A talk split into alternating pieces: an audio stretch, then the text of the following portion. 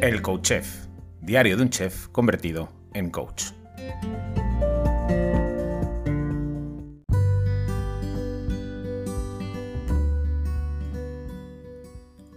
Hola, bienvenido, bienvenida a un nuevo episodio del Coach Chef, diario de un chef convertido en coach. Jueves, hoy toca propuesta, eh, idea para poner en práctica, para incorporar en nuestra vida, en nuestro día a día. ¿Con qué objetivo?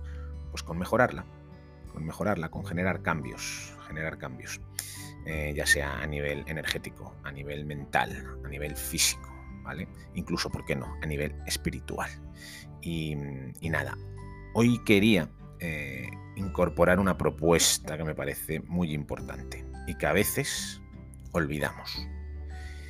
Eh, hay que beber más agua. Y ya no beber más agua. Hay que dejar de beber otras cosas que no sean agua. Eh, porque me encuentro con muchísima gente que a diario come con refrescos. Yo tengo un, chico con el que estoy trabajando, mira, hago un paréntesis, tengo un chico con el que estoy trabajando que se, bebía todos los días dos litros de Coca-Cola. Dos litros.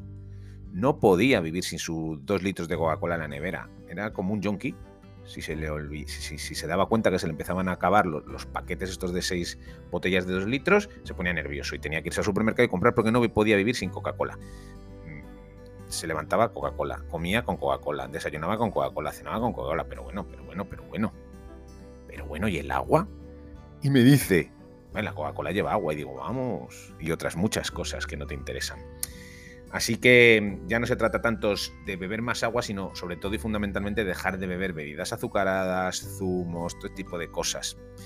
Que no, no significa que no te puedas beber un vaso de Coca-Cola de vez en cuando, faltaría más, faltaría más o un zumo, faltaría más.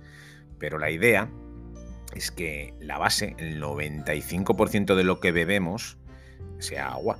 Y luego, pues si sales por ahí, te tomas una cervecita, perfecto, una copita de vino, bien, ¿vale? Pero el 95% al menos de lo que bebes, el 90%, o sea, la inmensa mayoría de la hidratación de tu cuerpo ha de provenir, pues, del agua. Y luego también, ¿eh? que los vegetales, la fruta, todo eso también tiene agua.